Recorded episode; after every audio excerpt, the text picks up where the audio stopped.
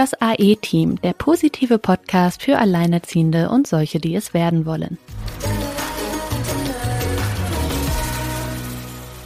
Hallo ihr Lieben und herzlich willkommen zu einer neuen Folge. Bei uns geht's heute um ein sehr aktuelles Thema und nein, nein, es ist nicht Corona.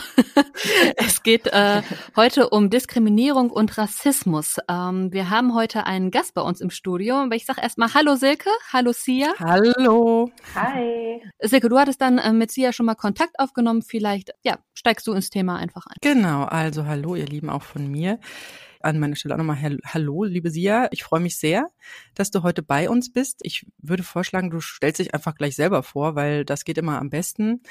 Also ich möchte gleich vorweg sagen, ich bin überhaupt keine Expertin auf dem Gebiet, habe aber auch schon so meine Erfahrungen gemacht und genau das möchte ich auch nutzen mit Sia, weil sie ist absolute Expertin. Warum kann sie uns gleich noch erzählen? Liebe Sia, äh, herzlich willkommen. Vielleicht stellst du dich einfach mal kurz vor. Ja, hi. Äh, erstmal vielen, vielen lieben Dank für die Einladung in diesem Podcast. Ich freue mich, heute darüber reden zu können, zu dürfen, eine schöne Plattform darüber zu haben. Vorweg, ich bin natürlich äh, nicht per Definition Expertin. Davon gibt es ganz, ganz viele andere, die auch schon schöne Bücher geschrieben haben, beziehungsweise sehr gut recherchierte Bücher und die sich auf einer anderen Art und Weise schon damit auseinandergesetzt haben. Ich bin insofern, äh, macht mich das wohl zur Expertin, weil ich eben ähm, Afrodeutsche bin. Äh, mein Vater kommt aus Tansania, meine Mama ist Deutsche, daher habe ich eine etwas dunklere Hautfarbe. Und insofern bin ich äh, mein Leben lang mit Rassismus in verschiedenen Formen ähm, konfrontiert worden. Und insofern ist man quasi gezwungenermaßen, muss man sich dann mit dem Thema ähm, Diskriminierung und Rassismus nochmal anders auseinandersetzen als den Menschen, die das, die das nicht erleben. Ja, kurz zu mir. Ich, äh, wie gesagt, Afrodeutsche. Äh, ich habe zwei Kinder, lebe in Berlin. Meine Kinder sind sieben und siebzehn Genau. Ja, ein Grund, warum du auch heute bei uns bist, ist, dass du auch eine Alleinerziehende bist. Genau. Deswegen. ja, da war ja was. genau, da war noch was. Ähm, und das ist auch ein Thema, wie ich jetzt gemerkt habe, auch in der Facebook-Gruppe Gut Alleinerziehend, dass es da wirklich sehr viele ja Gleichgesinnte gibt. Äh, das ist ein, wie gesagt, das ist auch sehr, sehr viele Alleinerziehende auch betrifft, dieses Thema. Bei Alleinerziehenden ist ja oft das Thema, wir hatten ja schon mal eine Folge über Vorurteile und auch hier findet oft Diskriminierung statt wenn ja. man denn offen sagt, dass man eine Alleinerziehende ist. Also da fängt es ja auch bei den Alleinerziehenden schon an. Ähm, aber das, was man ja oft nicht sieht bei Alleinerziehenden, ist, dass sie Alleinerziehende sind. Es ist einem einfach, ja, es steht halt nirgendwo, ja, und man kann sich als Alleinerziehende in Gesprächen, in Gartenpartys oder sonstigen ähm, Smalltalk-Situationen ja auch noch relativ gut rausreden. Also man kann einfach Thema wechseln, man muss gar nicht erzählen, dass man alleinerziehend ist, weil viele das Thema Alleinerziehend ja auch mit Anderssein, also gerade frisch getrennte, haben wirklich sehr oft das Problem, dass sie ähm, ja, dass sie, dass sie sich anders fühlen, dass ihr, dass ihr Traum von der heilen Welt oder der heilen Familie geplatzt ist und ähm, aber sie können sich immer noch verstecken. Und du, liebe Sia, hast ja jetzt nicht die Möglichkeit gehabt, ein unverborgenes Leben irgendwie, sondern das ist ja ganz offensichtlich. Und deswegen finde ich das Thema Anderssein in dieser Form, in diesem Gespräch auch nochmal sehr, sehr spannend. Und du hast mir ja auch erzählt im Vorgespräch, dass du ja, dass du das erstmal verstehen musstest für dich, dieses Anderssein, die so wie, wieso reagieren Menschen anders auf mich als auf andere und deinen Weg da rausgefunden hast oder nicht rausgefunden hast, sondern halt dir versucht hast, Lösungen zu überlegen, wie du damit umgehst mit diesem Anderssein. Genau. Also ähm, ein Wort, was jetzt, glaube ich, ähm, auch so ein bisschen prägnanter geworden ist oder viel genutzt wird, auch in den, in, in den Medien, ist äh, White Privilege zum Beispiel. Und ich glaube, um White Privilege zu verstehen, also ich glaube, dass das größte Privileg, wobei man das auch nicht nur als Privileg verstehen darf. Ne? Also Privileg bedeutet nicht, dass es einem per se auf dieser Welt besser geht in diesem Zusammenhang. Ähm, aber ich glaube, das größte Privileg, was eben weiße Menschen haben, ist, dass sie sich mit Rassismus nicht unbedingt beschäftigen und auseinandersetzen müssen. Das ist eine Wahl und das ist eben, glaube ich, das größte White Privilege, was es gibt. Und ich habe viele verschiedene Formen von Rassismus erlebt, konnte die aber auch lange nicht als solche identifizieren. Also nicht alle. Es gibt so diesen sehr prägnanten Rassismus, das, also es gibt so Dinge, die sind klar, ne? Also äh, Faschisten, Nationalsozialisten, das ist für uns klar, das ist so quasi das Feindbild, mhm. wenn man nicht dazu gehört. Das ist Rassismus, damit können wir was anfangen, das ist schlecht, das ist böse. Ähm, aber dann gibt es eben diese subtilere Form von Alltagsrassismen, auch positiven Rassismus in, in Anführungsstrichen. Was ist jetzt ein positiver Rassismus? Ähm, na, wenn man zum Beispiel sagt, boah, die Schwarzen, die können ja immer so gut tanzen, die haben ja so ein tolles Rhythmus. Ah, okay. Das Mhm. ist ganz problematisch. Ähm, also wenn man da jetzt auch auf die Definition von Rassismus eingeht, das geht ja immer damit einher, dass man quasi eine, eine ganze Gruppe von Menschen bestimmte Eigenschaften zuschreibt. So eine Art Vorurteil. Genau. Auch wenn es ein positives Vorurteil ist, ist es trotzdem, heißt es, alle Schwarzen sind gleich. Wir sind quasi per se aufgrund unserer Hautfarbe können wir alle bestimmte Dinge oder bestimmte Dinge nicht. Und das ist ja quasi die, äh, die Basis der, der Rassen, Rassenlehre, Mhm. ne, die aus der Mhm. Kolonialgeschichte entstanden ist. Und deswegen sind eben auch solche Formen von Rassismus sehr problematisch. Und äh, ja, das ist eben auch für viele weiße Menschen ähm, schwer zu verstehen, dass das eben auch Rassismus ist. Das macht es auch schwer für, für Menschen wie mich, die eben vielleicht auch nicht so sich früh damit, also auf, auf einer wissenschaftlichen Ebene irgendwie auseinandergesetzt haben, ähm, weil es eben nicht so, nicht so offensichtlich ist. Oder dieses, auch dieses Beispiel von, ähm, boah, kann ich deine Haare anfassen, beziehungsweise einfach die Haare anfassen, ohne zu fragen. So, ne? Oh, Das ist auch eine Form von Rassismus. Und ich habe mir immer gesagt, nee, das, das ist ja nicht schlimm, die meinen das ja nicht böse.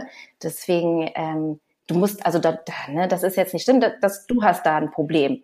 Da musst du jetzt durch sozusagen. Das hat aber immer kleine Aggressionen in mir verursacht und ich konnte die nicht so richtig benennen, weil ich hatte da keine Wörter für und ähm, dachte immer, ja, das, das ist eben so. Ne? Du siehst halt eben ein bisschen anders aus, da musst du jetzt durch. Da musst du eben die Fragen beantworten, auch teilweise übergriffige Fragen. Ne?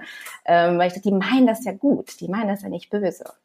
Ähm, Und das war bei mir ein ganz langer Prozess. Also ich bin inzwischen, ich werde dieses Jahr 36 und ich habe jetzt erst in den letzten paar Jahren mich wirklich damit auseinandergesetzt und verstanden, welches Ausmaß diese Aggression auch in mir genommen habe. Ich habe eine richtige Wut im Bauch ähm, entwickelt. Auch nicht nur beim Thema Rassismus, auch Sexismus ist Thema. Und habe jetzt quasi Wörter gefunden, um zu verstehen, äh, was da eigentlich in, in mir passiert ist und dass das eben Rassismus ist, den ich erlebt habe. Wie hat sich das denn bei dir so von der Gefühlswelt so ne- bemerkbar gemacht? Also gehst du schon über die Straße und hinterfragst äh, jeden Blick oder mal auf die Kinder zu sprechen zu kommen, wie nehmen das denn deine Kinder wahr? Ne, die sind ja auch äh, dann von derselben Problematik betroffen. Ja, ich muss dazu sagen, mein großes Kind hat, äh, hat meine Hautfarbe, also ist Mhm. äh, ein bisschen dunkler von der Hautfarbe her. Und mein, mein jüngerer Sohn, ähm, der ist halt weiß äh, und hat blonde Haare. Ja, wie, wie ist denn da die Wahrnehmung, also auch dann unter den Geschwistern? Ergeht es den Kindern dann auch unterschiedlich? Also merkt man da in dem, was den Kindern begegnet, de deutliche Unterschiede? Wird ein Kind irgendwie anders angenommen, anders wahrgenommen von der Gesellschaft, von dem, was drumherum ist, in Sportvereinen, so unter den Kindern, von, von anderen erwachsenen Personen? Also merkt man da wirklich Unterschiede? Ähm, ich glaube, das prägnanteste ist, dass immer wieder Leute quasi, wenn sie mich mit meinem jüngeren Sohn sehen, vor allem wenn wir alleine unterwegs sind, ähm, so ein bisschen zwei, dreimal gucken, ne? Also quasi so innerlich unbewusst hinterfragen, ist das jetzt die Mama oder ist das die Kinderfrau? Ne? Also ich habe auch eine Freundin, äh, die hat auch äh, zwei weiße Kinder, die wurde auf dem Spielplatz auch schon mal gefragt. Und wir reden jetzt nicht von den 90ern, ne, sondern von aktuellen Geschehnissen. Meinte eine weiße Mutter zu ihr, ähm, oh, sie gehen ja so toll mit den Kindern um, was nehmen sie denn? So, also gleich davon ausgegangen, Oh dass diese Frau nicht die Mutter sein kann, weil sie ja schwarz ist und die Kinder weiß. Wahnsinn. Und das habe ich auch manchmal, dass eben, ja, man, die gucken eben genau, also so eine, so eine übergriffige Frage habe ich noch nicht bekommen. Aber man sieht schon, wie die Leute so zwei, dreimal gucken und quasi schauen, ist das jetzt die Mutter? Oder eben gucken, wenn, wenn äh, der Kleine mich äh, Mama nennt, ähm, so schauen, ach, ach so, das ist ja die Mama. Und das, obwohl wir uns wahnsinnig ähnlich sehen. Ne? Da sieht man mal, wie oberflächlich die Leute Mhm. gucken, weil wenn man uns genau anschaut, meine Kinder sehen beide krass aus wie ich. Also wirklich sehr ähnliche Gesichtszüge. Eigentlich kann man das überhaupt nicht leugnen, dass wir äh, DNA teilen. Ähm, aber ja, trotzdem reagieren die Leute so. Ja, das ist ja dieses Faszinierende mit der Genetik. Ne? Es gibt ja, also es gibt ja immer dieses dominante Gen und das, äh, das nicht so dominant, also re rezensive. Ich habe Ja, es mal ja. im Bio gehabt. Ja, Ja. Und, Ja. und die Hautfarbe, wenn das halt auf dem Nicht-Dominanten ist, und das kann ja wirklich sich durch einige Generationen durchschleifen und dann plötzlich wieder zutage treten, da sind ja schon die, sind ja auch mal ganz äh, genau, die. Urgroßeltern. Ja, ja, Genau. genau, die waren es dann irgendwie und so, man kann sich das nicht erklären. Ja, es ist schon spannend. Also Oder auch bei Zwillingen. Äh. Es gab ja auch mal einen Fall, wo, wo halt äh, Zwillinge auch dann unterschiedliche Hautfarben hatten. Auch total spannend, Mhm. finde ich. Ja, ja. Ja, und äh, wie schön es ist, dass, äh, dass wir solche Unterschiede haben. Ne? Also ich glaube, wenn mehr Leute auf der Welt äh, eben auch mit dieser Einstellung rangehen würden, dass es ja was Schönes ist, äh, dass wir alle ein bisschen unterschiedlich sind. Ähm, und auch wie wichtig das eigentlich ist für dieses Fortbestehen ähm, der Menschheit, äh, dass man sich eben nicht nur untereinander mischt, quasi innerhalb des kleinen Mikrokosmos, sondern dass, ähm, ja, also auch aus verschiedenen Ecken und Ländern dieser Welt, ähm, dass ja. das ja förderlich ist für unser, für unser Weiterbestehen. Ja, was für eine schönere Welt das wäre, beziehungsweise einfacher. Ja, man fragt sich, wie es überhaupt so weit kommen konnte, dass es äh, irgendwie überhaupt dieses Thema gibt, weil wenn man mal Kinder beobachtet, dann ist Kindern sowas ja völlig egal. Also wer hat wann mal angefangen, sich auszudenken, dass das Anderssein, vor allem wer setzt denn fest, wer jetzt der andere ist, also ne, was jetzt wirklich anders ist. Also das setzt ja voraus, dass man für sich selbst eine Norm setzt und die Norm bei sich selbst ansetzt. Das ist ja so dieses im Prinzip auch wieder von sich auf andere schließen. Nur im, ja, oder halt die Mehrheit. Also wenn in, ne, ja, in dem Umfeld. und einer so, dann ist äh, das normal natürlich dann eher das, was der Mehrheit folgt. Ja, aber wenn du nur dir anguckst, mal ähm, auf die Welt verteilt, ähm, es gibt halt nicht das eine, das, das gleiche im nee, optischen Sinne. Stimmt. Aber es gibt's ja auch unter den äh, einzelnen ähm, Kulturen nicht. Also meine Nachbarin sieht ja auch nicht aus wie ich, weißt du? Also das ja, das ist das ist sowieso spannend. Ähm, so dieses, also praktisch wir hier in Deutschland, ja, also wir haben auch unsere Vorurteile gegen die Bayern und gegen ja. die Norddeutschen und mit ihrem immer guten Morgen sagen und so oder Mosche oder wie nee, was sagen sie mal Moin, Moin, Moin. zu allen Tageszeiten. ähm, aber je weiter man wegreist, also mir ist es schon passiert, wie gesagt, ich war in Tansania, ich war auch schon auf Bali und ich war auch schon in Venezuela. Je weiter man da irgendwie wegreist, desto zugehöriger gefühlt man sich plötzlich zu einer viel größeren Gruppe. Also wenn ich irgendwo äh, auf Bali war, da war ich froh, wenn ich einen Europäer gesehen habe. Ja, weil da war ich halt in der Minderheit und da ist es mir halt auch passiert. Also ich bin eine sehr große Frau, ich bin um die 1,80, ich habe lange blonde Haare und ich war da gerade 20 irgendwie, so mit dem ersten selbstverdienten Geld mit einer Freundin nach Bali gereist. Und da war es lustigerweise so, dass die Leute von den umliegenden Inseln am Wochenende immer ganz, ganz gern nach Bali kommen und sich halt uns angucken. Ja, also da habe ich es wirklich mal erlebt, wie das ist. Ja, da wurde ich angeguckt wie so ein Affe im Zoo. Ja. Und ich saß da am Strand und, und das, was du vorhin meintest, mit Haare anfassen. Ich saß da am Strand und habe einen Sonnenuntergang angeguckt und dann kam irgendwie so ein Pärchen, ein balinesisches oder ein äh, indonesisches Pärchen und die haben gar nicht lange gefackelt. Sie hat sich neben mich gesetzt und er hat ein Foto gemacht und die hat meine Haare angefasst. Also ähm, ja, das fand ich befremdlich, definitiv. Vielleicht noch mal darauf eingehen, wie wie dieses Thema äh, bei euch intern behandelt wird. Also sprichst du da äh, mit deinen Kindern drüber? Gibt es da irgendeine Veranlassung für, darüber zu sprechen oder lebt ihr da eigentlich relativ normal? Also inwiefern hat man da jetzt täglich was mit zu tun? Ja, also die, ihr habt ja jetzt ähm, ganz viele Sachen gesagt. Ne? Also du meintest ja auch eingangs, ähm, dass Kinder das ja gar nicht so wahrnehmen oder nicht so sehen und damit keine Probleme haben. Ja. Ähm, oder eben gerade die Geschichte aus, aus Bali, dass man da eben als weißer Mensch plötzlich zum ersten Mal die Erfahrung macht, oh, ähm, ich bin gehöre ja nicht zur, zur Mehrheitsgesellschaft und äh, werde irgendwie angestarrt. Ähm, also natürlich rede ich da mit meinen Kindern drüber. Und ich glaube, das ist ähm, das Allerwichtigste, was wir alle tun können, ist eben auch offen über Unterschiede ähm, zu sprechen. Schon im frühkindlichen Alter, also dass Kinder keine Unterschiede sehen, ist ja so nicht. Also natürlich sehen die das. Ich mag auch nicht diesen Satz, ähm, der manchmal fällt, ich sehe keine Farben oder ich sehe keine Unterschiede oder Kinder sehen das nicht. Natürlich sehen die das.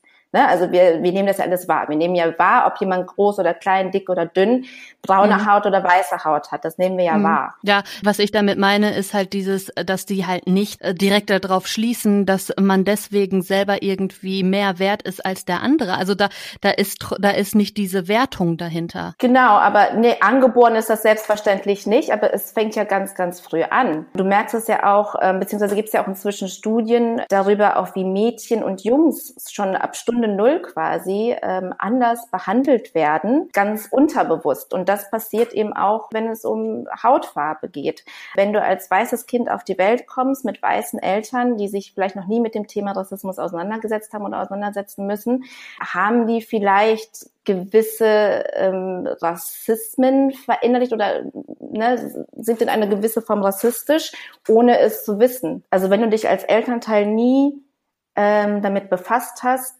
Repräsentation ist, glaube ich, äh, ein gutes Stichwort.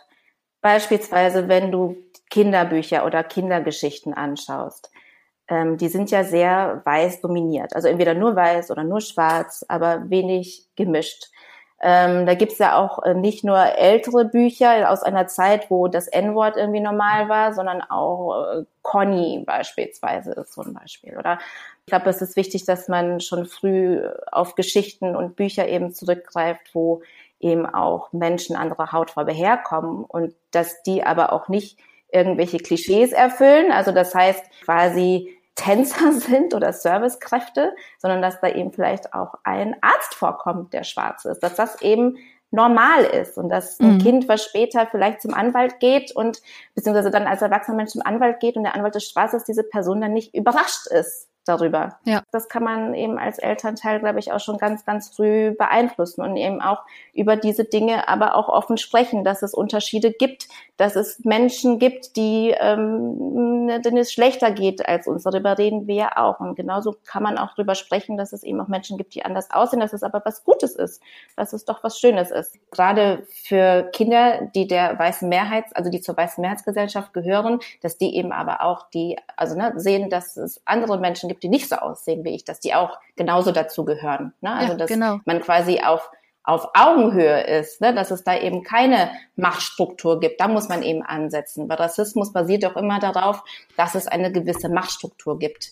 Man nimmt ja auch den anderen, selbst wenn du jetzt in einer weißen Mehrheitsgesellschaft lebst, aber du nimmst ja auch den Kindern mit der weißen Hautfarbe die Möglichkeit, in einem Kinderbuch ihre äh, schwarze Freundin zu finden ich kenne so viele, die sind befreundet, die sehen alle völlig unterschiedlich aus. Der eine ist Chinese, der andere hat schwarze Haut, der nächste äh, ist äh, hat hat weiße Haut, blaue Augen, was weiß ich. Also das auch wiederzufinden, weil das ist ja unsere Gesellschaft ist ja total bunt. Also es ist ja durchaus die Realität für viele, da auch einander viel näher zu sein, als das äh, Rassismus äh, darstellt. Ne? Es gibt ja diese Nähe auch untereinander und das das einfach abzubilden, das ist ja für viele auch normal, aber für die, für die es normal ist, gibt es da irgendwie so wenig Ansatzpunkte. Also das auch dann ja. ins Kinderzimmer zu holen.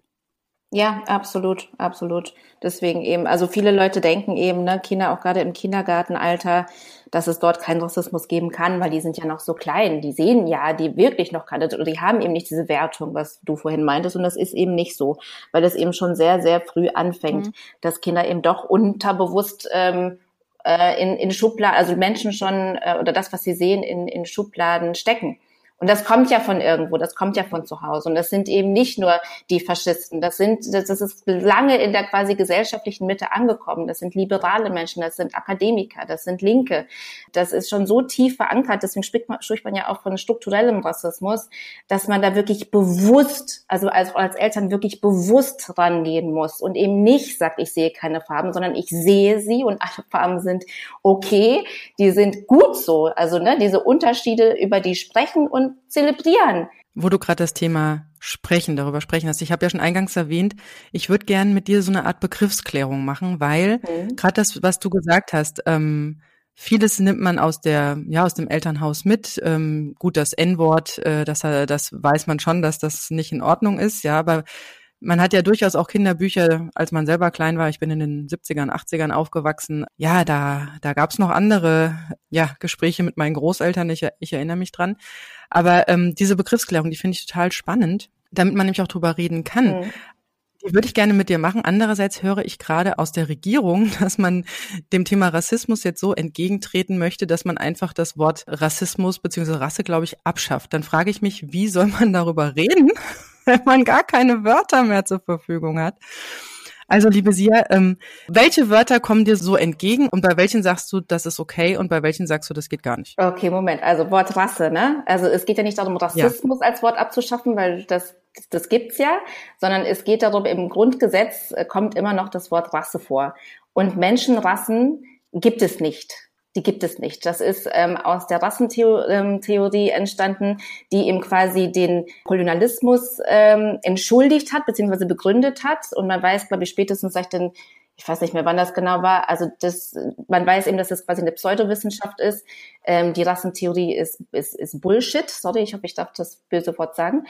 Ähm, das Wort ist erlaubt. Ja, nee, weil man quasi, man unterscheidet quasi bei Hunden kann man in Rassen unterscheiden. Menschen, verschiedene Menschenrassen gibt es nicht. Viele denken an das englische Wort Race. Das hat aber im Englischen wirklich eine andere Bedeutung. Race ist quasi im Englischen eine soziale Konstruktion. Also Rasse hat im deutschen Sprachraum einfach eine andere Bedeutung und deswegen sagt man eben, Rassen, Rassen gibt es nicht. Ähm, es gibt ja Diskriminierung und es gibt Rassismus. Beides ist irgendwie eine Form von Benachteiligung beziehungsweise von struktureller Benachteiligung.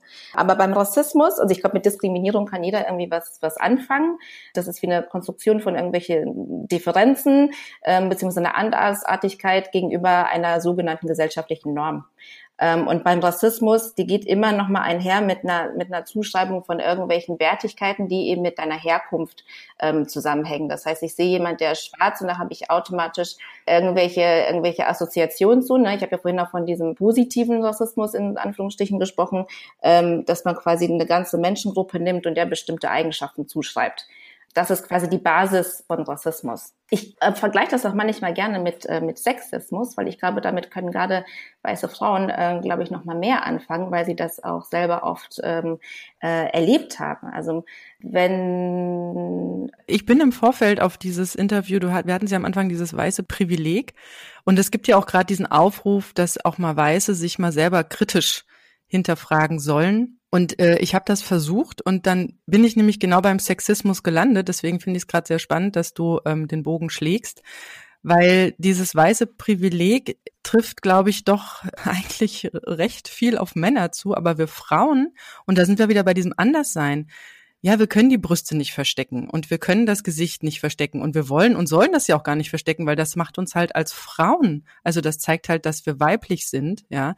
Aber genau das sind ja wieder Ansatzpunkte, und da habe ich durchaus auch meine Erfahrungen gemacht. Ja, dass man im Schwimmbad irgendwie von Männern angesprochen wird oder einem Fragen gestellt werden, die man einem 13-jährigen Mädchen im Schwimmbad nicht mhm. einfach so als Unbekannter stellen sollte. Ja. ja. Und das, das finde ich sehr spannend. Also diesen Bogen, äh, den habe ich jetzt als Frau sehr gut verstanden. Ja, ja, genau. Also auch wenn man sich oft mit Männern und, oder bestes Beispiel, dieses Joko und Klaas Video haben, glaube ich, ähm, viele ja. gesehen jetzt vor ein paar Wochen, wie viele Kommentare ja. von Männern danach kamen. Oh, echt? Das erlebt ihr? Und man sich als mhm. Frau manchmal wirklich mit der Hand auf den Kopf schlägt und sagt, Ernsthaft ja. Habt ihr das immer noch nicht verstanden?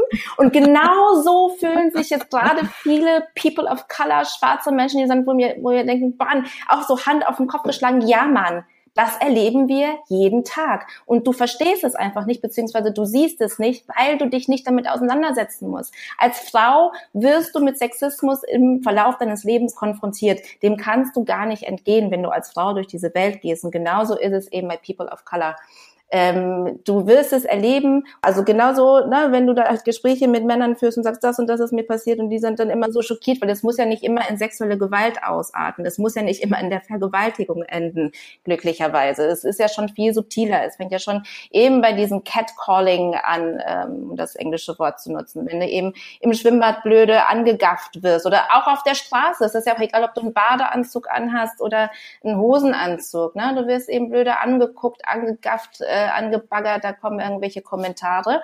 So, und so fühlt man sich eben auch, wenn man quasi nicht zur weißen Mehrheitsgesellschaft gehört, wird man anders angeguckt, man wird anders wahrgenommen. Und du meintest ja auch eingangs, wie ist denn das? Du wirst irgendwie angeguckt und denkt man da immer dauernd an Rassismus. Nein, tue ich nicht. Ich denke mhm. nicht jedes Mal, wenn mich jemand anguckt, ähm, der ist jetzt sexistisch oder rassistisch. Das wäre ja schlimm, wenn ich so durch die Welt gehen würde, weil da wäre ich eine furchtbar verbitterte Frau. Ähm, nichtsdestotrotz merke ich so diese kleinen Nuancen, wenn zum Beispiel auch eine ältere Dame ihre Handtasche vielleicht fester festhält, wenn ich äh, ja, mich okay. in der Bahn neben sie setze. Ähm, ja, oder eben wenn ich mit meinen Kindern unterwegs bin. Mein Ex-Mann, der ist, der ist weiß. Ähm, der hat auch, als wir uns kennengelernt haben, der meinte, meine Güte, ich war noch nie so sichtbar. Das ist, glaube ich, auch ein ganz tolles mhm. Beispiel, weil er ist halt ein weißer Mann, der geht als deutscher weißer Mann durch die Welt und plötzlich hat er eine Frau, die ihm sehr sichtbar ist, weil sie ihm nicht zur weißen Mehrheitsgesellschaft gehört. Und er meinte, geht es dir immer so? Bist du immer so angestarrt? Und ich krieg das tatsächlich auch gar nicht mehr so mit, weil das für mich ist ja so normal, da ich so sich damit angeguckt werde, ob positiv oder negativ. Und äh, ja, und dann und dann noch die Kinder dazu, ne? Eins dunkel, eins hell und dann wir in der Konstellation, wie die Leute gucken und dreimal gucken und das irgendwie in ihrem Kopf verarbeiten wollen, wie passt das jetzt alles zusammen? So, als ob es auch jeden was angehen würde, ob das zusammenpasst. Und dann wären wir wieder bei der Frage, warum ist das nicht okay, wenn man einfach Leute kennt, kennenlernt, ähm, die nicht weiß sind und sofort fragt, wo kommst du her? So teilweise wissen die noch nicht mal den Namen, weil die das irgendwie für sich einordnen müssen. Warum bist du schwarz und warum bist du hier? Das ist nicht ein bewusster Gedanke, aber das mhm. ist das, was dahinter steckt. Und deswegen ist es unangenehm und deswegen ist es übergriffig, weil das passt ja gar nicht in den Kontext des Gesprächs, was wir haben. Frag doch erstmal, wo ich heiße, wie ich heiße. Oder frag andere Dinge. Warum ist es jetzt so relevant für dich zu wissen, warum meine Hautfarbe herkommt? Mhm. So, das war jetzt ein langer Monolog. aber, aber ein sehr guter Monolog. Aber ähm, ist das wirklich, ähm, also in einigen Sachen eben, äh, die du sagtest, ja, gerade das Thema Sexismus versteht, glaube ich, wirklich jede Frau. Aber ja. ähm, ich glaube, da muss man auch aufpassen, dass man auch da auch die anderen sieht, weil ich glaube, das ist ein Thema, das kennen nicht nur Frauen. Also klar, natürlich hat man irgendwie Debatten darum, darf man jetzt bei der Frau irgendwie die Brustwarze sehen, wenn sie was hat, anhat. Aber von Männern erwartet auch keiner, dass er sich im Schwimmbad die Brustwarzen abkleben, ne? Was vielleicht auch nicht unbedingt gesehen wird, aber auch andersrum gibt. Also ich denke auch, dass es Rassismus in die andere Richtung gibt, beziehungsweise eben auch äh, Männer von Sexismus betroffen sein können. Ne? Ja, also ich würde da schon einen Unterschied machen jetzt beim Sexismus und Rassismus. Also ähm, dazu gibt es auch viele tolle Artikel und Sachen, die man im Internet ähm, oder in Büchern nachlesen kann, warum es eben kein Rassismus gegen weiße Menschen gibt weil mit dem Rassismus geht immer eine gewisse Machtstruktur einher. Wenn ein Kind auf dem Schulhof Kartoffel oder Sauerkrautfresser genannt wird, ähm, dann ja, ist das ist dann nicht genauso schlimm? Das ist fies. Ja, das ist schlimm, das ist fies und da ne, keine Frage, das ist äh, nicht schön, wenn ein Kind in irgendeiner Form beleidigt wird. Aber damit, also da steckt ja keine Ideologie dahinter. Versteht ihr? Auch wenn du zum Beispiel im Urlaub auf Bali bist, bist du im Urlaub auf Bali. Da, ne, da bist du nicht zu Hause, so das ist dein Urlaubsort, da gehst du in ein anderes Land und die Leute, die die fotografieren dich und, und fassen dir nicht in die Haare, weil sie das irgendwie komisch finden, sondern weil sie das vielleicht auch noch nie gesehen haben und interessant finden. Trotzdem gehörst du per se zu einer weißen Mehrheitsgesellschaft, wo die die Schwarzen quasi immer darunter stellen. Und trotzdem bist du als weiße Person quasi oben in der Nahrungskette, wenn du so willst. Und, ja, und als Alleinerziehende in Deutschland auch wieder unten in der Nahrungskette. ja, dann kann man aber auch wieder sagen, ne, wo sind vielleicht die Unterschiede zwischen einer weißen Frau, die alleinerziehend ist, und einer schwarzen Frau, die alleinerziehend ist. Es gibt ja auch dieses äh, schöne Wort ja. Intersektionalität, also Menschen, die mehrfach diskriminiert wird. Oder wenn man ähm, auch in, ne, in die Gesellschaft guckt, und man kommt ja auch gerne dieses Argument, ja, aber es gibt ja auch Weißen, denen es richtig schlecht geht. Es gibt ja auch zum Beispiel weiße Obdachlose. Selbstverständlich gibt es die das. Aber der weiße Obdachlose, der hat auch ganz viele Schwierigkeiten, Probleme und äh, ne, dem geht es nicht gut. Da braucht man nicht drüber diskutieren. Aber ein Schwarzer, der obdachlos ist, der hat noch mal noch mal on top zu den Sachen, mit denen sich mhm. der Weiße auseinandersetzen muss, noch mal on top andere Probleme, mit denen er sich auseinandersetzen muss. So und das ist mhm. nämlich, das ist halt der entscheidende Unterschied. Ich hatte jetzt äh, auch eine Diskussion in der Facebook-Gruppe Gut Alleinerziehend und da hatte genau das, also da war eine, eine weiße Mami, wenn wir, also ich habe jetzt ja gelernt, weiß und schwarz, das sind wunderbare Begriffe, warum auch immer. Ich finde nicht, dass ich weiß bin, aber lassen wir das Thema. Äh, dazu ähm, kann ich aber gleich mal was sagen. Okay, dann sag doch was. also weiß und schwarz ist natürlich nicht die Beschreibung einer Hautfarbe per se, sondern das sind ja, das sind quasi soziopolitische Ausdrücke. Also deswegen schreibt man weiß und schwarz in der Regel ähm, entweder kursiv oder groß, weil es natürlich nicht eine Beschreibung der Hautfarbe ist. Selbstverständlich mhm. bist du nicht weiß, du bist eher beige oder rosa.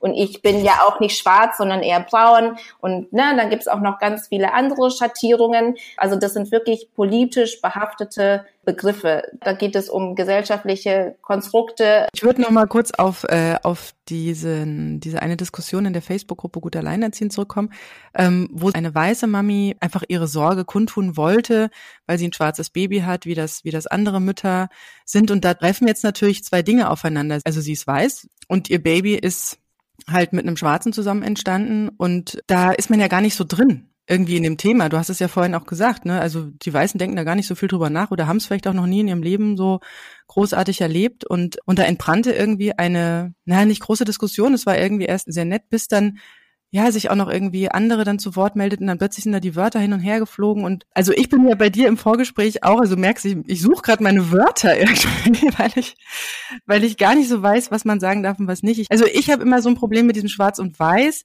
weil ich finde, es gibt ja so viele Farben dazwischen. Also ich bin halt Designer, ich gehe halt ans Optische, ja, und ähm, und und meine Frage war einfach oder auch das, was in der Gruppe war, wie gesagt, sie wohl, also sie hatte, also früher hätte man gesagt, sie hat halt ein Mischlingsbaby, so, weil dann weiß man, okay, das ist irgendwie ein schwarzer Papa und eine weiße Mama und dazwischen kommt irgendwas Braunes raus. So, jetzt ist jetzt total rassistisch und wir haben jetzt alle irgendwie eins über, über den Deckel. Ich weiß, aber ich habe es jetzt einfach mal aus der Farbenlehre, ne, dem Design der designerischen Farbenlehre. Wundervoll.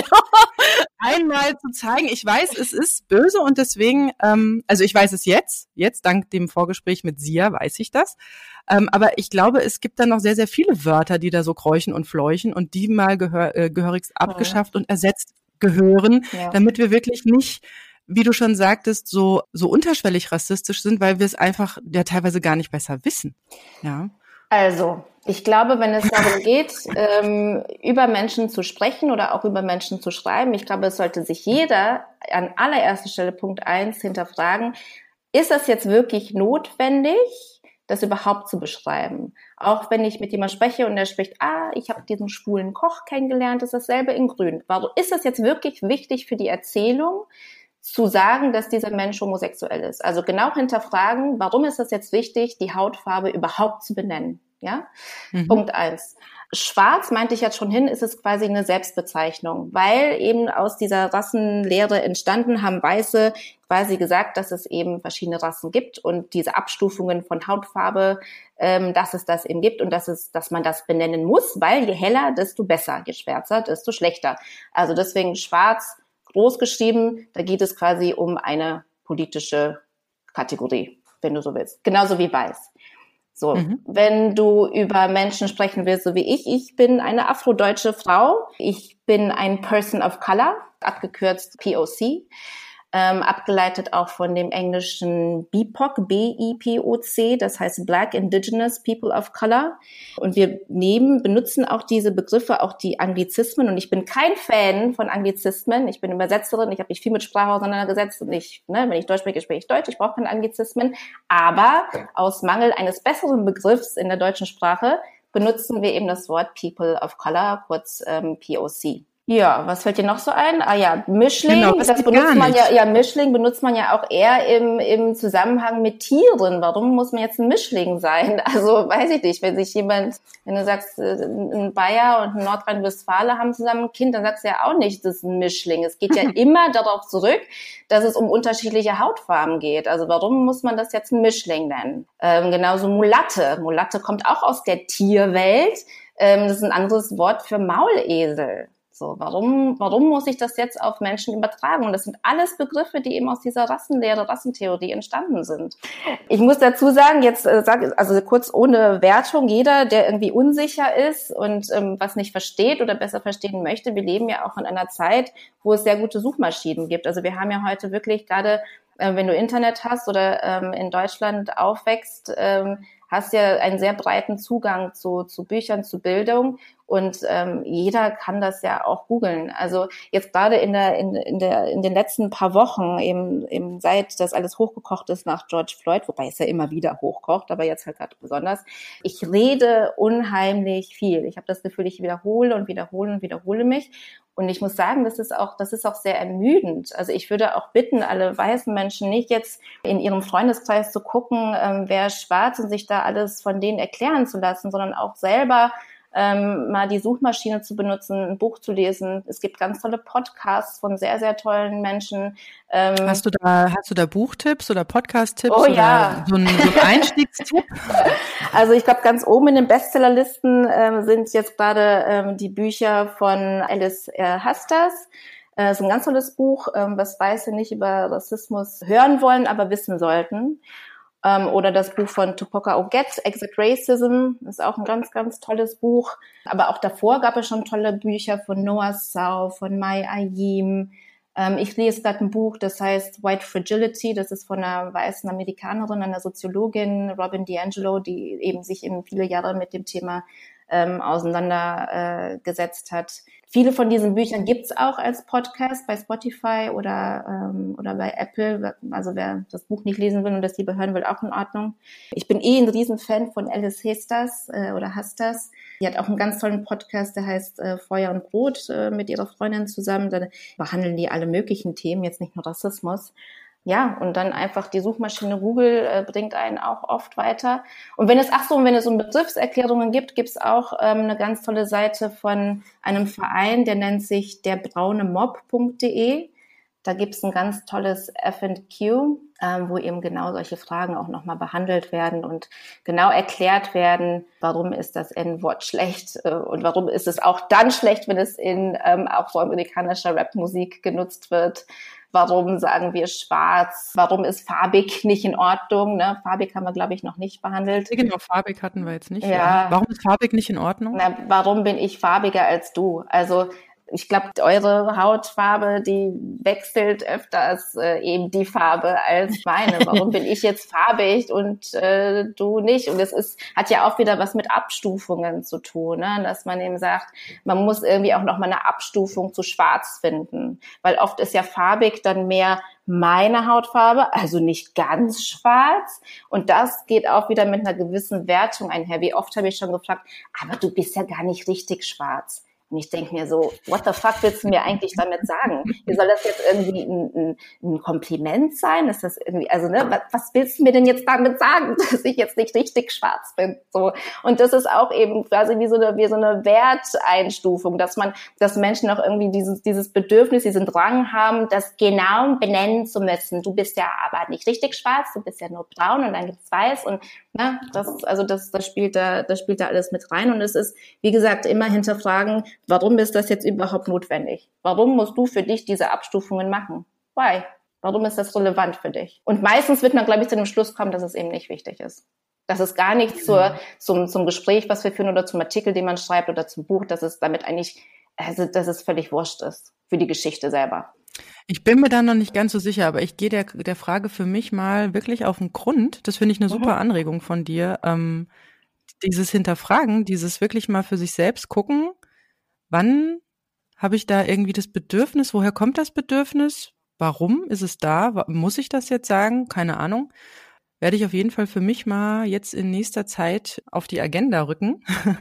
Ja, das ist ja auch was, wo man bei der äh, Berichterstattung eigentlich drauf achtet, dass man eben nicht auf die Herkunft geht. Das steht ja auch im Pressekodex, dass es eigentlich nur dann relevant ist, also wenn es wirklich einen Grund gibt, warum muss man das jetzt zum Beispiel auch in einem Zeitungsartikel oder so erwähnen. Wo ich es zum Beispiel immer sinnvoll finde, so genau wie möglich zu beschreiben, ist natürlich, wenn nach irgendwelchen Tatverdächtigen gesucht wird, dass da die Leute beschrieben werden, aber halt in alle Richtungen. Ne? Da geht es jetzt nicht darum, irgendwie nur in dem Bereich. Da ist es sicherlich äh, in irgendeiner Form mhm. sinnvoll, wenn, wenn nach Menschen gesucht wird. Aber ansonsten so im Kontext, wenn man mit anderen Leuten spricht, dann nutzt man ja eigentlich eher die Namen der Menschen. Das ist ja, wie du schon sagst, da, da gibt es ja überhaupt gar keine gar keine Veranlassung für, da in irgendeiner Form beschreiben zu werden.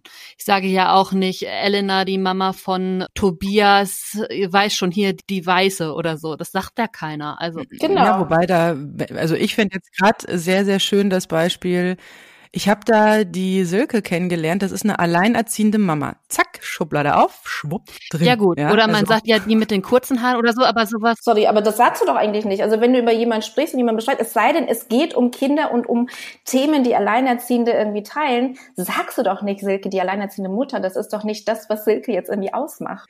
Nee, ist es nicht. Aber das ist das, was ich wirklich auch sehr, sehr oft feststelle, dass Leute also wenn du in so einem Gespräch bist, ne, also man, versucht ja immer sehr schnell jemanden irgendwo einordnen zu können. Ja, also man, man trifft sich da irgendwie oder man ist da irgendwie in so einem Freundeskreis locker zusammen und man kennt sich noch nicht, man kommt ins Gespräch.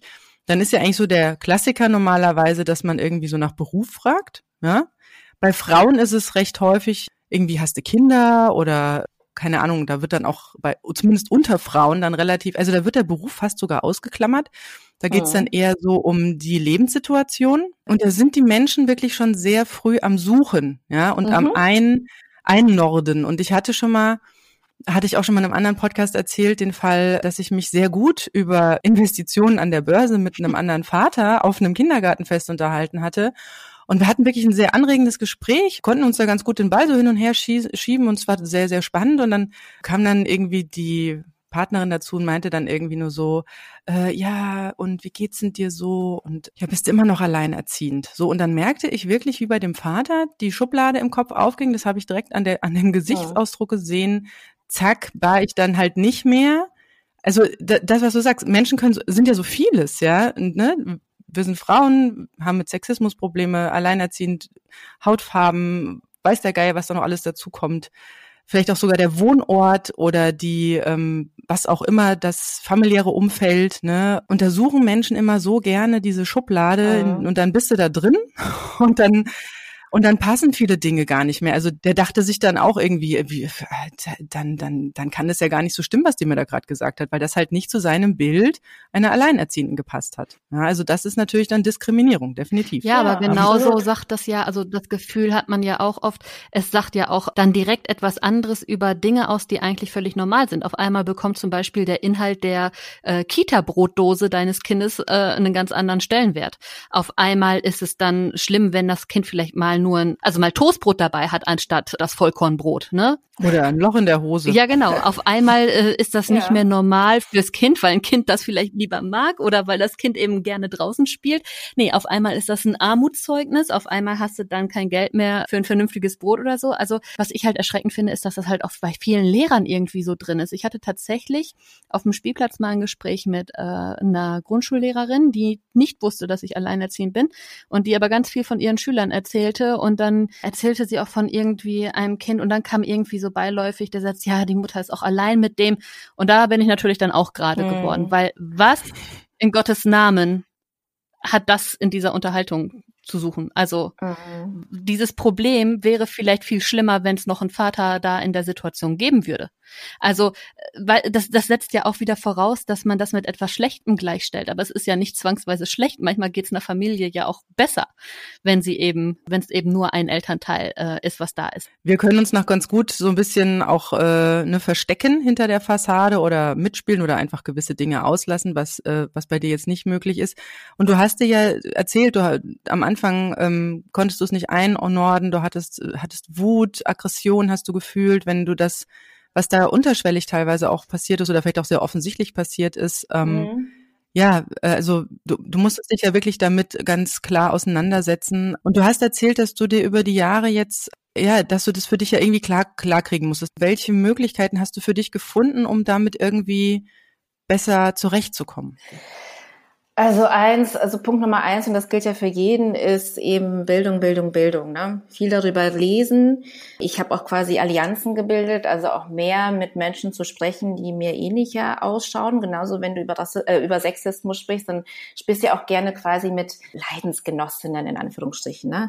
Ähm, um dich auszutauschen, um, um einem quasi mhm. das Gefühl zu geben, du bist ja gar nicht allein damit. Und dieses Verständnis füreinander, auch gerade mit anderen schwarzen Menschen und mit vor allem mit anderen afrodeutschen Frauen.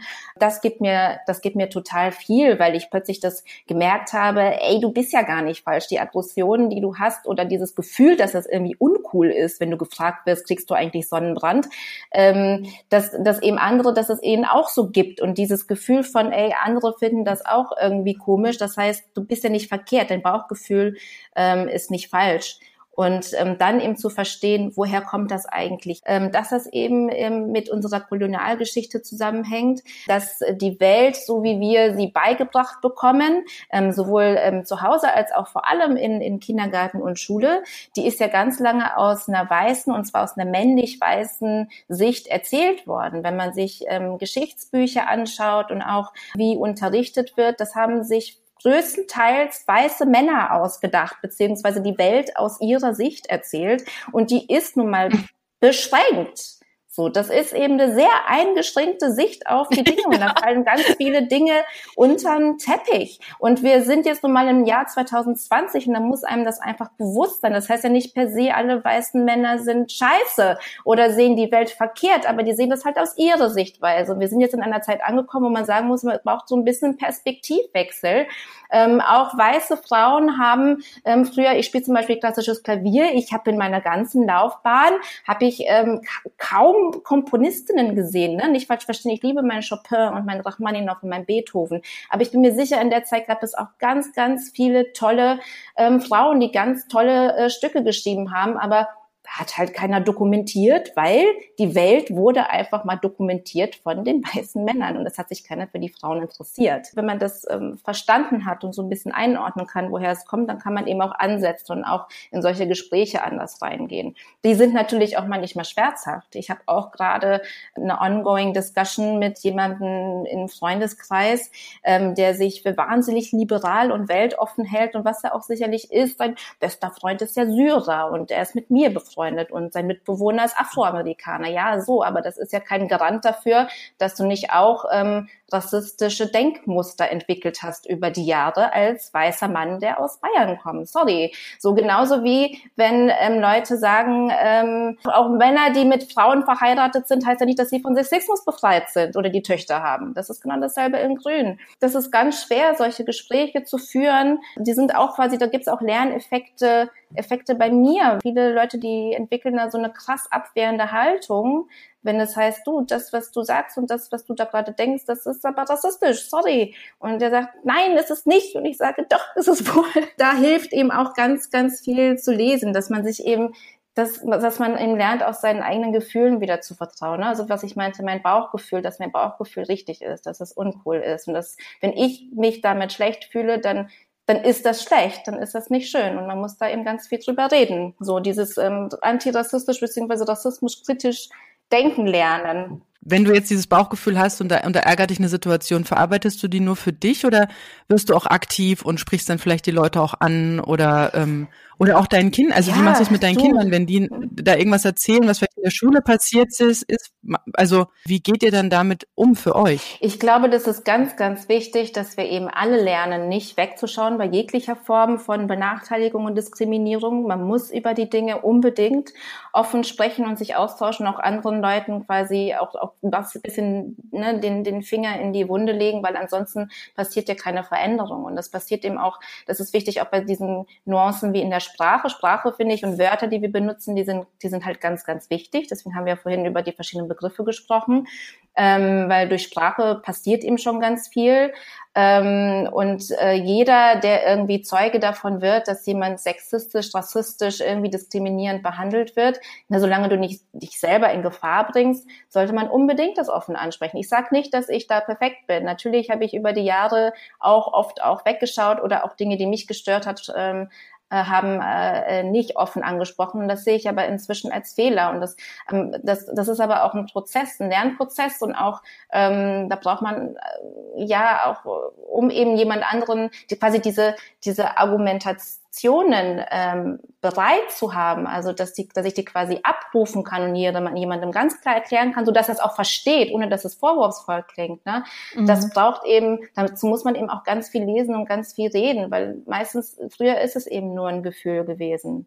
So, und ich glaube, je mehr Leute eben nicht wegschauen, was ich auch ganz wichtig finde, dass auch quasi weiße Leute untereinander, auch wenn kein Schwarzer ähm, oder Person of Color im Raum ist, auch die weißen Freunde darauf aufmerksam machen, ey, dieser Witz, der war nicht cool. Ey, sorry, wer sagt denn heute noch Blondinenwitze? Wenn Männer das untereinander tun und einer sagt, ey, der Blondinenwitz ist nicht geil, das ist total sexistisch und das ist, ne, brauche ich jetzt nicht erklären, warum das nicht cool ist.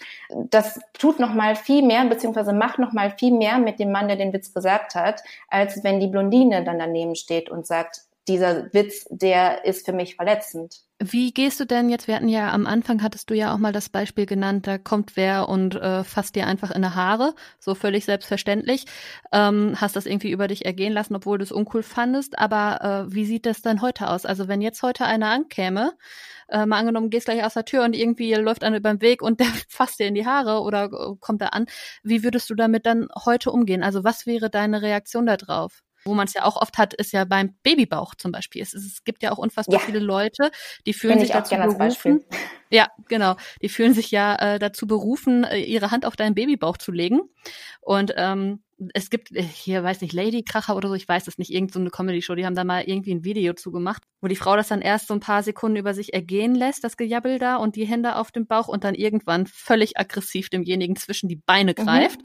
und da erstmal äh, da genauso kommentiert, wie über den Babybauch kommentiert wird, ist eine Reaktion, die auf jeden Fall, ähm, die auf jeden Fall, denke ich, ähm, durchaus auch auf lustige Art und Weise bleibenden Eindruck hinterlässt. bleibenden Eindruck hinterlässt und auch äh, mal irgendwie anders noch zum Nachdenken anregt, mhm. weil es ja einen gewissen Witz auch noch irgendwie dabei beinhaltet und ja. trotzdem komplett sarkastisch den Ernst der Lage schildert.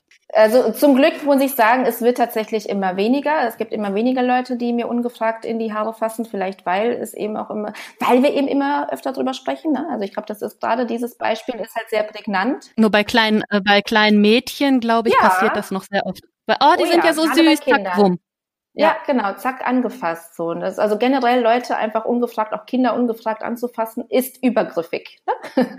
Für ja. all the people in the back, die jetzt gerade zuhören, ist es immer übergriffig, auch bei Kindern. Man fasst die nicht einfach an dieses Spiegeln ist, glaube ich, ähm, immer, immer sehr, damit äh, kriegt man Leute, glaube ich, ganz gut. Also wenn ich jetzt zum Beispiel eben mit einer Frau spreche, die ein Kind hat und ich eben genau dieses Beispiel nenne mit dem Bauch, damit kann jeder was anfangen. Wenn ich jetzt einfach sage, wow, mir jetzt in die Haare zu fassen, das ist uncool, das mag ich nicht, ähm, das ist dann erstmal, ja, okay, aber die Person hat nicht verstanden, warum. Wenn man eben mit Gegenbeispielen kommt, beziehungsweise mit Beispielen, mit denen, mit der der Person was, mit die der Person, die Person was anfangen kann, dann regt das nochmal zum Nachdenken an. Ah ja, stimmt, wenn mir das und das passiert, finde ich das auch nicht schön. Hast du recht.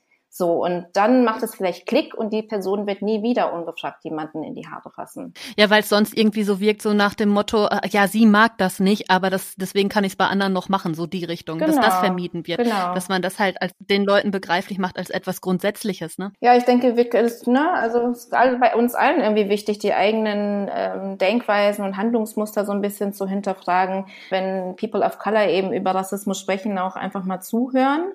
Ähm, bei vielen ist es dann so, blub, die müssen dann auch irgendwie noch was dazu sagen, aber mir ist ja schon mal das passiert, aber dies und jetzt gerade, wo wir mitten in diesem Thema sind, einfach mal einen Schritt, auch als weißer Mensch, einfach mal einen Schritt zurückgehen, zuhören und ich kann es immer nur sagen, weiterbilden, weiterbilden, weiterbilden. Nehmt euch ein Buch in die Hand, googelt die Sachen, ähm, um eben dieses rassismuskritische Denken zu lernen. Denn auch das Nichtsagen, auch Schweigen, ähm, nicht zu machen, auch das wiederum ist ein Privileg. Ne? Also man muss sich auch dieses Privilegiertsein auch einfach mal bewusst werden, dass du quasi auch die Möglichkeit hast, nö, ich halte mich jetzt aus dieser Debatte raus. Ja, okay, bitteschön, ich kann das halt nicht. Also ich finde es total wichtig, ähm, auch welche Strategien hat man gerade den Kindern gegenüber. Du, äh, du hast ja selber gesagt, ähm, das fängt im Kindesalter an und die haben noch nicht die Worte oder können sich auch noch nicht so wehren. Ich ja, ich muss das böse C-Wort Corona nochmal in den Mund ja. nehmen. Da ist, passiert ja auch gerade sehr viel äh, Komisches, wo wir unsere Kinder schützen müssen, bewahren müssen. Ne, da hieß es plötzlich, Kinder sind böse und können ihre, ihre Großeltern umbringen und so weiter ja. und so fort. Schlimme, schlimme Dinge. Wenn ich das Gefühl habe, dass mein Sohn vielleicht auch mal irgendwie diskriminiert wird, weil wir alleinerziehend sind oder kein Papa zu Hause ja. ist oder sonstige Dinge, finde ich es ganz wichtig, auch mit Kindern viel zu reden. Aber hast du da Strategien? Also ich glaube, ganz viele Dinge gibst du ja unbewusst an deine Kinder weiter. Ne? Also so wie ich anfangs schon meinte, dieses Beispiel, wenn man jetzt an, an, an Gender eben denkt, dass Mädchen und Jungs unbewusst anders wahrgenommen werden, ähm, beziehungsweise auch behandelt werden, so ist es eben auch bei Rassismus. Und wenn du selber dieses rassismuskritische Denken lernst für dich, dann geht es ja gar nicht nur um konkrete Dinge, die du machen kannst, wie eben vernünftige Bücher lesen ähm, oder deinen Kindern zeigen und Hörbücher, Bücher, ähm, sondern du hast, wenn du das selber schon verinnerlicht hast, dann gibst du das auch unbewusst an dein Kind mit weiter. Da glaube ich ganz, ganz fest dran. Also ich bin großer Literaturfan. Ne? Also ich äh, habe immer viel, viel gelesen, auch als Kind. Ich bin Fan von Astrid Lindgren und da sind aber auch ganz viele problematische Passagen drin. Ne? Und wenn du, ich will halt meine Kinder nicht ähm, quasi diese Literatur vorenthalten, weil das sind ja auch also ganz tolle Geschichten bei, aber eben auch darüber zu sprechen. Also ich habe letztens Tom Sawyer mit meinem Sohn gehört und ne, auch ich mache manchmal Fehler. Ich bin, ich habe da auch, ich wusste das, ich kenne die Geschichte und so weiter.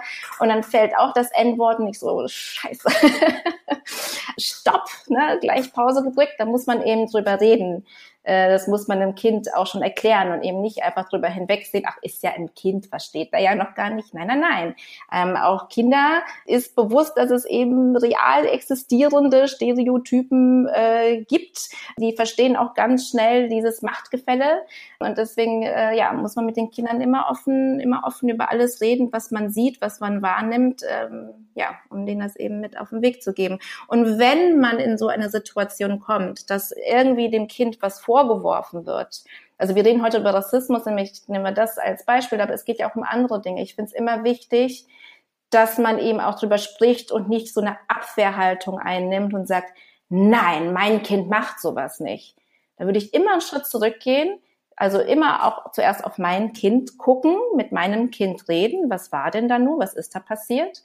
Ähm, und auch mal in Betracht ziehen, dass dein Kind nicht perfekt ist, dass dein Kind auch äh, Fehler machen kann, dass auch die Situation, auch wenn deinem Kind irgendwas vorgeworfen wird, das immer auch ernst nehmen, ja, nicht gleich davon ausgehen, nee, kann nicht sein. Also ich habe auch eine Freundin hier in Berlin in Schöneberg, ja, eigentlich angeblich voll die offene Gegend, ähm, wo, wo viele verschiedene Nationalitäten leben und dieses Kind ähm, ist ein afrodeutsches Kind, hat massive Rassismuserfahrungen gemacht im Kindergarten mit weißen Kindern. Und die erste Reaktion, was meine Freundin erzählt, das war eben wirklich der ErzieherInnen und ähm, der Eltern, ähm, die das komplett erstmal abgelehnt haben. Na, das ist nicht so schlimm. So auch dieses so Bagatellisieren. Das war jetzt nicht so tragisch, wenn das Kind sagt, nee, der weiße Eisbär, der ist nur für weiße Kinder. Der wird schmutzig, wenn du ihn anfährst. Solche Sachen. Und die Eltern wollten das aber gar nicht hören. Oder, oder spielen das halt runter. So, ach, das sind ja nur Kinder. So. Nee, das ist nicht in mhm. Ordnung. Auch dein Kind kann in solche Muster verfallen. Auch dein Kind kann solche stereotypischen Denkmuster entwickeln und sich dessen einfach bewusst werden. Und dann muss man mit dem Kind reden. Das ist ganz wichtig. Ich nenne auch gerne ein Beispiel aus meiner Kindheit. Ich bin teilweise in Kanada aufgewachsen und ähm, also die sind ja auch, also ne, uns in vielen Dingen wirklich um, um Meilen voraus. Wir sind damals aus Brasilien nach Kanada gekommen, wo es auch eine ganz andere Form von Rassismus äh, gibt.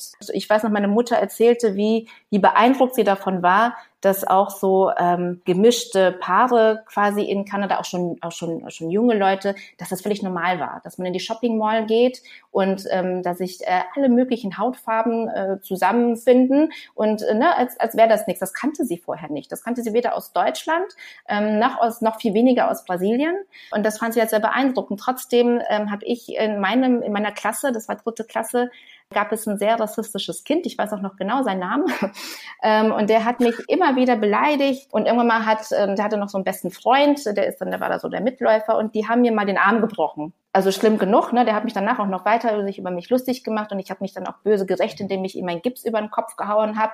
Aber die Art und Weise, wie eben die Schule mit diesem Problem umgegangen ist, finde ich halt wichtig. Und das fehlt manchmal, finde ich, auch in Deutschland. Gut, das ist jetzt ein Extrembeispiel, weil da gab es Gewalt.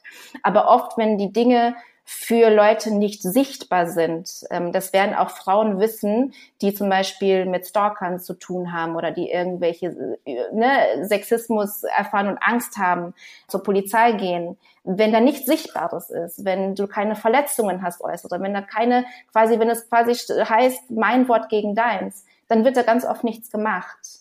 Und das war in Kanada eben nicht so. Die haben das von Anfang an, auch vor dem Armbruch, sehr, sehr ernst genommen. Und da wurde mit den Eltern gesprochen, mit, auch mit meiner Mutter. Ne? Auch sie wurde immer wieder zur Schule zitiert. Da wird einfach viel, viel darüber gesprochen und auch mir immer signalisiert, ey, wie der dich behandelt, ist nicht in Ordnung. Wir reden darüber, wir nehmen das ernst, wir reden mit ihm, wir reden mit den Eltern. So, und das fehlt mir manchmal eben in Deutschland, oder nicht manchmal, das fehlt mir ganz doll in vielen deutschen Kindergärten und Schulen, dass man eben diese Kinder auch immer das Gefühl gibt, man nimmt deren, deren Erfahrungen und deren Ängste, man nimmt die ernst.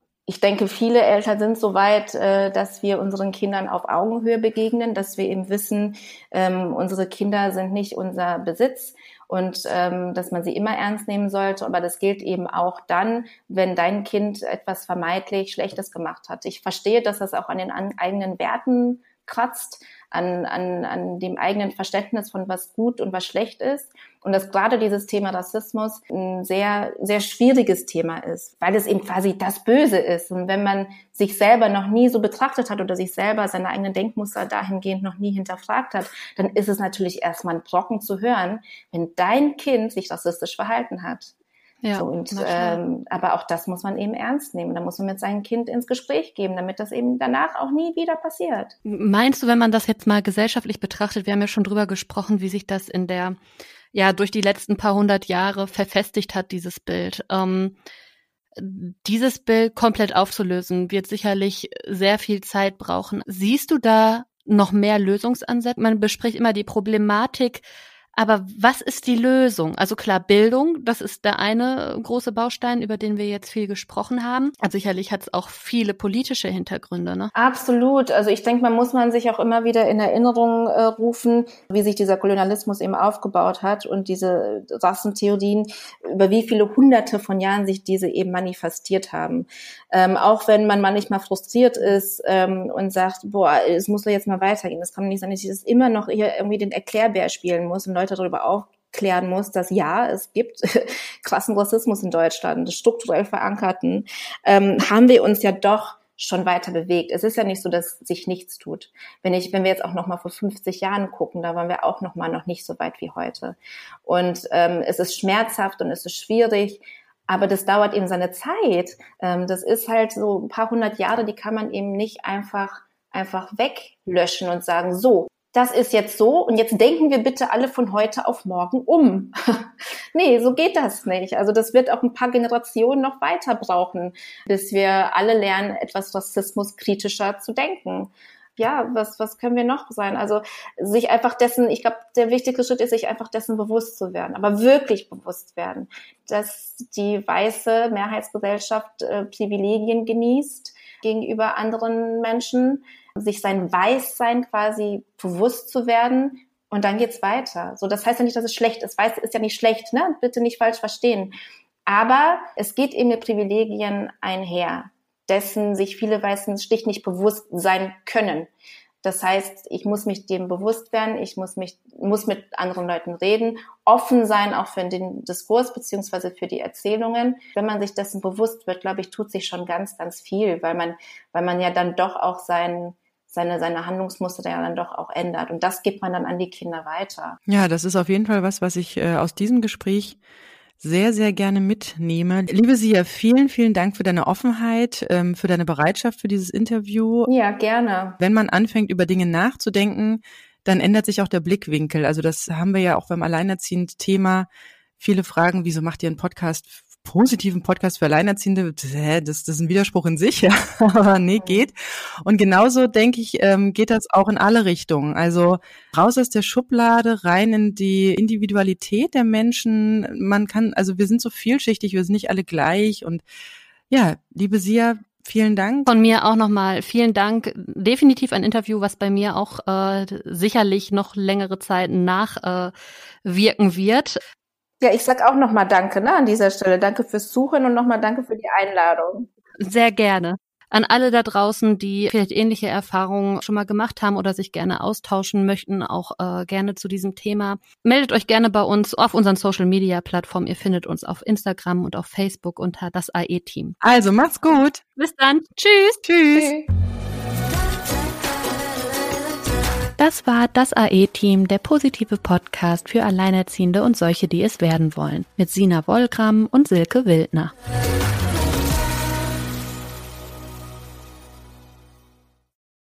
Wenn es Nacht wird, kommen zwei tiefe Stimmen in deinen Podcast-Player, um dich mit ihren Geschichten ins Bett zu bringen. Rote Bar ist dein Einschlaf-Podcast zum Einkuscheln und Wegschlummern. Ich hatte mal eine Freundin, wenn wir zusammen im Urlaub waren, dann ging sie im Pool und dann guckte sie mich an. Ah, oh, ich habe schon gemacht. Ah. Dann ins Meer. Ah, oh, ich habe schon gemacht. Und die machte immer direkt überall ins Wasser rein. Was war sie für eine Rasse? Ein Collie oder? Eine Blondine. Hör ihn zweimal, dreimal, zehnmal und schlaf immer wieder dabei ein. Tim und Matze brummen dich zur Late Night in den Schlaf. Was hältst du so von dickeren Bettdecken? Ich bin sowieso ein kleines Heizkraftwerk im Bett. Ist wirklich so. Ich entwickle wahnsinnige Hitze nachts. Ich schwitze ja. auch oftmals sehr viel. Na, wenn jemand an mir klebt, das Ach, kann Wenn man so leiden. zu zweit, kannst du nicht haben. Ja, zu zweit schon, aber bitte, bitte ein bisschen Abstand halten. Also so einschlafen ist okay, aber dann bitte irgendwann lösen und in seinen Bereich rüberrollen. Ich schlafe besser, wenn ich zu zweit schlafe. Ich glaube, es ist Gewohnheit. Das kann sein. Ich glaube, wenn man sich ein halbes Jahr hinter seinen Chef legen würde, dann würde man den von heute auf morgen vermissen. Das ist so ein bisschen wie das Stockholm-Syndrom. Kennst du das? Wenn der Entführer ja, von einem lässt, dann vermisst man den. Schöne Träume mit Rote Bar Podcast, dem entspanntesten Podcast in Deutschland.